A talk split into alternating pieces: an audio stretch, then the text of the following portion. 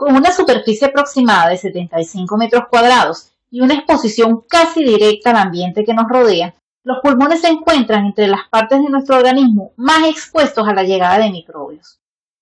Hace años se consideraba una esterilidad total de nuestro árbol respiratorio en ausencia de enfermedades.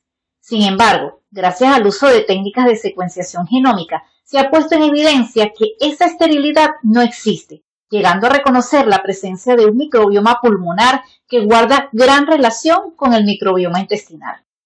Quédate conmigo que en este episodio vamos a analizar la relación que hay entre tu intestino y tus pulmones.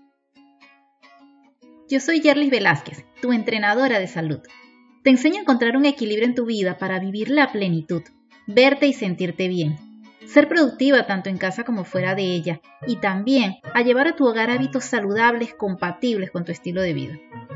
Permíteme acompañarte en este proceso a través de cientos de herramientas que te serán de utilidad y que podrás encontrar aquí en Plus el podcast. Es cierto, en el año 2010 se pudo confirmar que el pulmón sano no es un órgano estéril, contrario a lo que antes se presumía, que era que la presencia de bacterias en el tracto respiratorio inferior estaba relacionada con enfermedades en dicho sistema.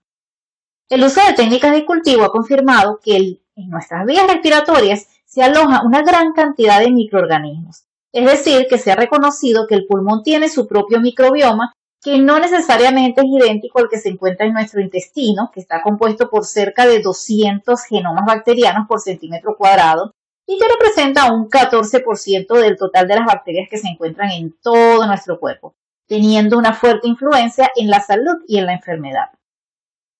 Se cree que el microbioma pulmonar se forma parcialmente a través de la inhalación de bacterias durante el sueño, que es cuando los músculos y tejidos de nuestra boca y garganta se relajan, y la respiración profunda permite entonces la llegada de los microbios a los bronquios.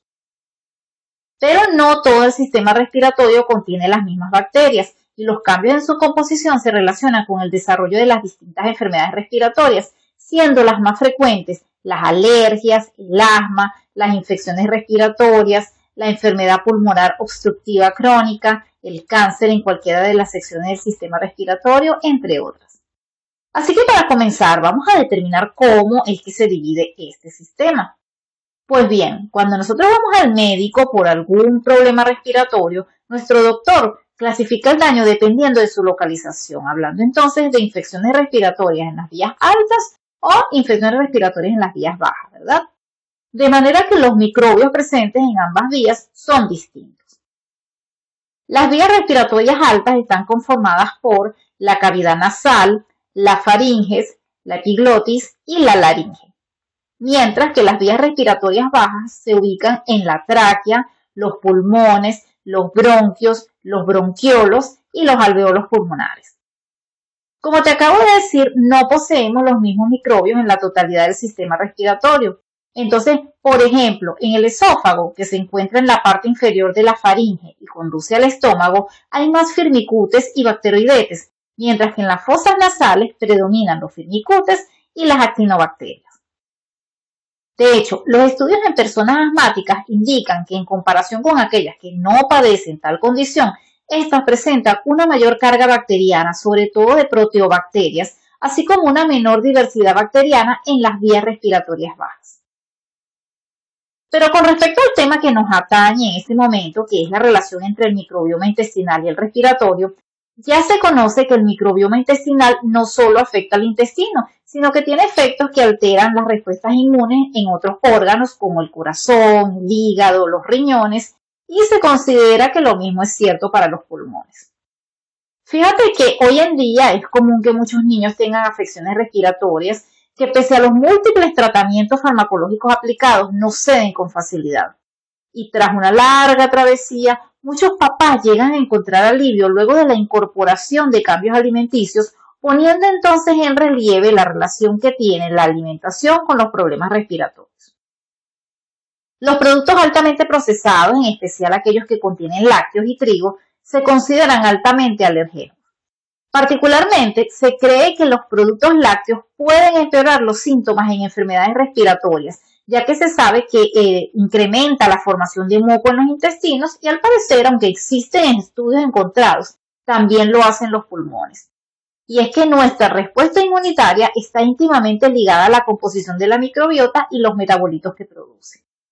Por ejemplo, los cambios en la composición y función microbiana, tanto intestinal como pulmonar, denominados disbiosis, se han venido relacionando con alteraciones de la respuesta inmune y con el desarrollo y progresión de enfermedades respiratorias tales como el asma y se ha llegado a conocer cómo la diversidad de bacterias, virus y hongos interactúa con el sistema inmune.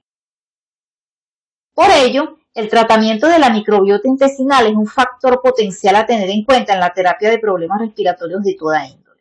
El microbioma intestinal también protege de las enfermedades alérgicas o el asma mediante la producción de metabolitos por parte de las bacterias a través de la digestión de fibras dietéticas, en particular la producción de ácidos grasos de cadena corta como el butirato, el acetato y el propinato, que son generados por determinadas bacterias intestinales a causa de la fermentación de carbohidratos complejos propios de una dieta rica en fibra.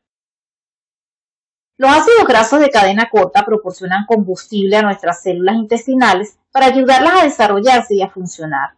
Sirven como combustible para que las mitocondrias de nuestro cuerpo proporcionen energía, fortalezcan el revestimiento intestinal y lo más importante, tengan efectos antiinflamatorios en el intestino y también en el sistema respiratorio. Además, los ácidos grasos de cadena corta tienen un efecto sobre el sistema inmunológico del pulmón, viajando desde el intestino al torrente sanguíneo y luego a la médula ósea, lo que conduce a un metabolismo mejorado de las células inmunes y por lo tanto a una activación de estas células que tienen actividad antiviral en el pulmón. En tal sentido, es importante destacar que si bien el intestino y los pulmones son anatómicamente diferentes, Existe una comunicación potencial entre ambos y muchas vías que involucran a las respectivas microbiotas que han reforzado la idea de la existencia del eje intestino-pulmón, que es una comunicación bidireccional entre el intestino y los pulmones. De manera que las alteraciones del microbioma intestinal conducen a una respuesta inmunitaria deteriorada que aumenta el riesgo de infecciones pulmonares, patologías respiratorias o inflamación de las mucosas.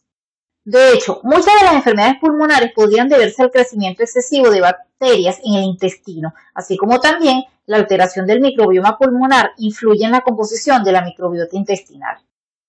Por ejemplo, en las infecciones por el virus de la gripe aumentan las enterobacterias y se reducen los lactobacilos de la microbiota intestinal, generando entonces problemas gastrointestinales. Por otra parte, la reducción de bifidobacterias y el aumento del número de clostridia en el colon durante los primeros años de vida se relaciona con el asma bronquial a futuro.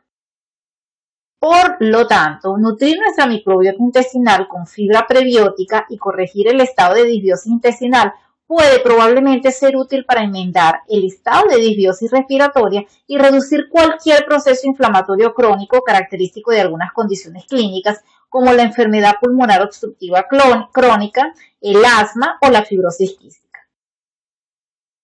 También vale destacar que existen datos que indican que el 50% de los pacientes que padecen enfermedad inflamatoria intestinal y disbiosis también tienen una función pulmonar disminuida.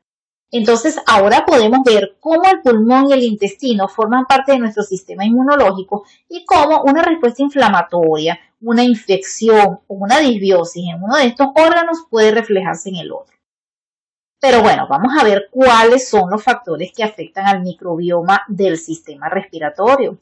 En primer lugar, los factores ambientales como la contaminación, así como el hecho de ser un fumador, bien sea activo o incluso pasivo. También las respuestas inflamatorias recurrentes, es decir, constantes episodios de alergias o infecciones. También la presencia de lesiones pulmonares y, por supuesto, el uso de medicamentos, en especial los antibióticos y los corticosteroides inhalados. Con respecto a los antibióticos, se sabe que el uso de los mismos conduce a la interrupción de la microbiota durante el desarrollo del sistema inmune, lo cual conduce a un problema crónico a largo plazo.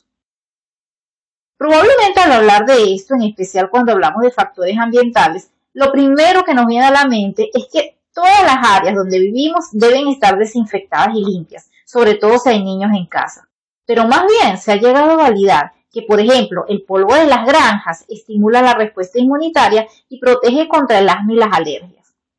Y quiero resaltar entonces la llamada hipótesis de la higiene, que establece que la exposición en la primera infancia a determinados microorganismos protege contra las enfermedades alérgicas al contribuir al desarrollo del sistema inmunológico. Entonces, el contacto desde edades tempranas con el suelo, el polvo, los microbios, los animales de granja, otras personas, así como otros factores como el nacimiento por vía natural y la lactancia materna, son determinantes en la disminución del riesgo de desarrollo de enfermedades respiratorias, especialmente el asma.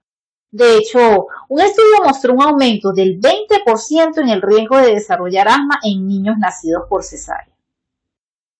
Así que nuestras abuelitas tenían razón. La exposición a los microbios desde temprana edad es un factor determinante para la moderación inmunitaria y la protección frente a las enfermedades alérgicas crónicas.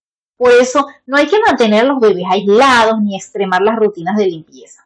Vamos a besar a nuestros hijos, dejarlos que toquen, que exploren, que se ensucien, sin que eso nos haga pensar que se van a enfermar por ello. Es más, en los niños, la reducción de la diversidad microbiana en el intestino durante la primera fase de la vida está asociada a un aumento del riesgo de, padecer problemas respiratorios. De igual forma, los repetidos tratamientos con antibióticos tienen un importante impacto negativo en la diversidad de la microbiota del niño, lo que se asocia con un posterior desarrollo de asma. Veamos entonces cuáles son los factores más relevantes que debes considerar para mantener un sistema respiratorio sano. Bien, lo primero y más importante es seguir los consejos de algún especialista en nutrición y hábitos sobre alimentación y estilo de vida que sean más adecuados para ti. Además, una dieta sana y equilibrada, llena de alimentos integrales, que incluya frutas, verduras y vegetales variados, es un pilar fundamental en la salud intestinal. No te dejes llevar por dietas de moda que excluyan las verduras con alto contenido de carbohidrato o almidón porque podrías matar de hambre a las bacterias beneficiosas que prosperan con este tipo de alimentos y sus fibras, los cuales producen ácidos grasos de cadena corta, destacados por sus efectos antiinflamatorios. Por favor, evita alimentos que puedan producir disbiosis e inflamación, como azúcares, edulcorantes artificiales, alimentos refinados o altamente procesados. También la incorporación de prebióticos alimentan las bacterias saludables en tu intestino.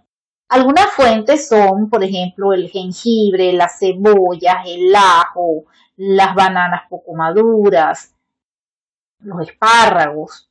Por otra parte, los probióticos, tales como el yogur, los pepinillos y el chucrut, introducen bacterias beneficiosas a tu organismo, así que no dejes de consumirlos. Asimismo, debes considerar que el estrés tiene un impacto negativo en la diversidad y el equilibrio de nuestro microbioma, por lo que el manejo del estrés es primordial para la salud intestinal y respiratoria. De igual forma, practicar algún tipo de actividad física ayuda enormemente a tu salud respiratoria. Muy importante, evita el uso de antibióticos y corticoides orales. Si estás embarazada, evita una cesárea programada si en realidad no es necesaria y opta por ofrecerle a tu bebé lactancia materna el mayor tiempo posible para ayudarle con su salud respiratoria. También quiero resaltar que la información que encuentras en Internet solo debe servir de guía. Es necesario que tú tengas una atención personalizada e individualizada para tratar tus problemas de salud. Recuerda que tú no eres igual a nadie en este mundo. En resumen, podemos ver entonces cómo la existencia de una conexión entre nuestro intestino y nuestros pulmones es compleja y bidireccional. Una infección, una inflamación o una disbiosis en un entorno se refleja en el otro. Por ejemplo, el síndrome de colon irritable y la disbiosis están asociadas con una función pulmonar reducida, así como el virus de la gripe causa disbiosis intestinal y problemas gastrointestinales. Por otra parte, la comunicación entre los pulmones y el intestino se produce a través de la circulación sistémica del flujo sanguíneo o linfático que contienen ácidos grasos de cadena corta que activan las células inmunitarias y tienen efectos antiinflamatorios. También aportan información inmunológica y bacterias que contribuyen al buen funcionamiento de nuestro organismo. Cuidar tu salud intestinal es también cuidar tu salud respiratoria. Y cuando respiras la vida, sientes que la vives a plenitud y no debes olvidar jamás que vivir a plenitud sí es posible. Un millón de gracias por estar aquí conmigo. Si consideras que la información tratada en este episodio en particular o la temática en general de Plusfulness, el podcast, podría ser del interés de alguien más, por favor compártelo. De antemano, muchas gracias por tu apoyo. Y recuerda que también puedes seguirme en Instagram como arroba plus.fulness o visita mi página web www.plusfulness.com, donde encontrarás información acerca de mis formaciones en línea, publicaciones y servicios. Espero tenerte aquí en el siguiente episodio.